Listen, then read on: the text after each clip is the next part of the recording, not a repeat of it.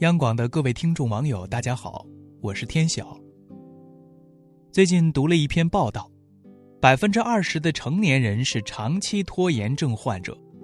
我心想，等一下，应该是八九成的人才对吧？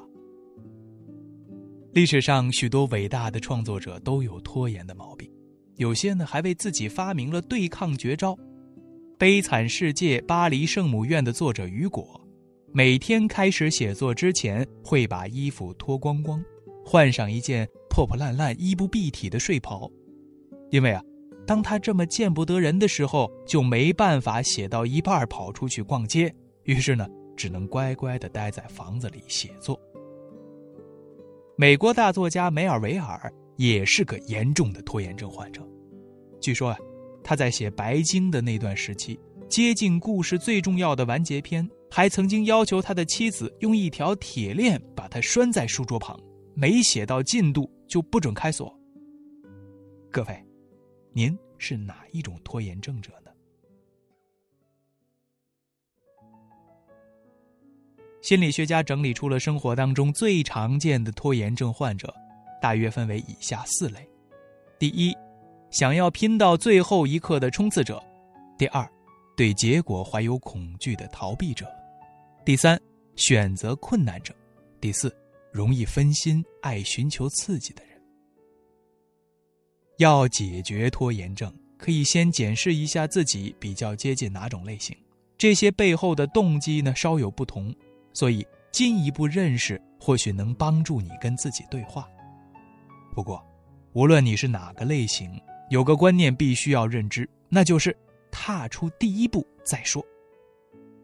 如果你是难以抉择型人，这个时候我的建议很简单：踏出第一步再说。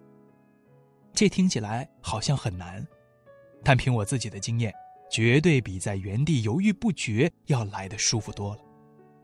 只要先有一些动作，让自己开始朝着目标动起来，就是最好的第一步。要盖完一栋房子，先从一块一块砖头垒起来开始。我们会拖。往往呢，在于我们虽然设定了目标，但缺乏计划好的行动。面对一件复杂很重大的事情，都可以从最基本的行为着手。把一个大任务切成小块规划之后再执行是很重要的技巧。你最好先拟定一个时程，设定一个合理的时数，比如半小时或者一小时，以此为依据来做这件事情，并且。做完就给自己一个奖励，有必要的话，让自己中途休息几分钟再继续。除了设定每天复习的目标之外，你也要思考读书前要做什么，例如给自己倒一大杯水，把桌子清干净，稍微做一下伸展等等。这些呢，都是为了让你能顺利的完成静心读书的计划。当然了，也应该编制一套行动指南。去除许多原本阻止你完成事情的障碍。当你内心设定好一个执行计划，并按照这个计划设定每一个工作小目标，能大大提升你完成整个计划的可能性。很多上班族都知道，要尽早为自己的养老存钱，但对于大多数二十五到三十五岁的年轻人来说，已经在做财富规划的还是少之又少。加州大学哈尔赫什菲尔德教授就做了一个实验来颠覆这个现象。他找了一群大学生，把他们的照片先修成老年人的样子，接着呢，他让这群学生戴着眼镜进入一个 VR 世界探索，然后在这个虚拟环境里头，他们遇见了未来老年的自己。经过这个体验之后，赫什菲尔德教授请这些大学生做一个财富规划的习题。比起没有看到老年自我的控制对比组，凡是见到老年自我的学生，把自己未来的退休金都增加了一倍的钱。我们每个人其实都无法想象未来的我会是什么样子，也就很难感同身受。但是我们能做的是将这个未来的我变成一个具体的面孔。若是你能让自己看到、感受到，那整个视野。将大大的不同，迫切感也就油然而生。所以，面对遥远的计划，你要想办法把未来的感觉带到现在。要成为一个不拖延的人，需要调整自己的时间观，让自己看得远一点。请想象未来的拖延后果，感受到这个压力。当然了，这绝不是鼓励悲观，而是用比较实际的态度设想未来，让自己能够未雨绸缪。你将会深刻的感受到，现在真的不能再拖了。好了，各位，今天的夜听就和您分享到这儿，我是天晓，祝各位晚安。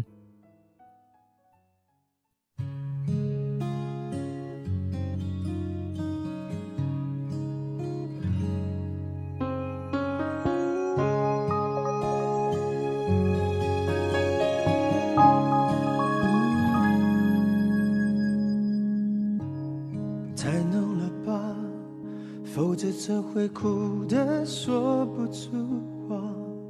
每次都一个人在自问自答，我们的爱到底还在吗？已经淡了吧，多放些糖也很难有变化，不如喝完这杯就各自回家。别坐在对面欣赏我的挣扎，一场失败的爱情像个笑话，热的时候心乱如麻，冷了以后看见自己够傻，人怎么会如此容易无法自拔？一场无谓的爱情像个谎话，甜的时候只相信它。哭了以后，每一句都可怕。人怎么会如此难以了无牵挂？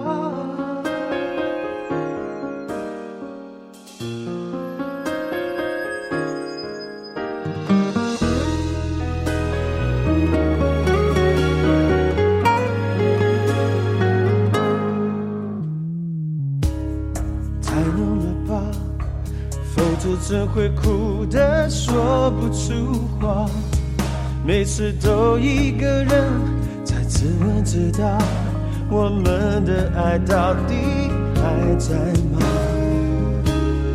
已经淡了吧，多放些糖也很难有变化，不如喝完这杯就各自回家。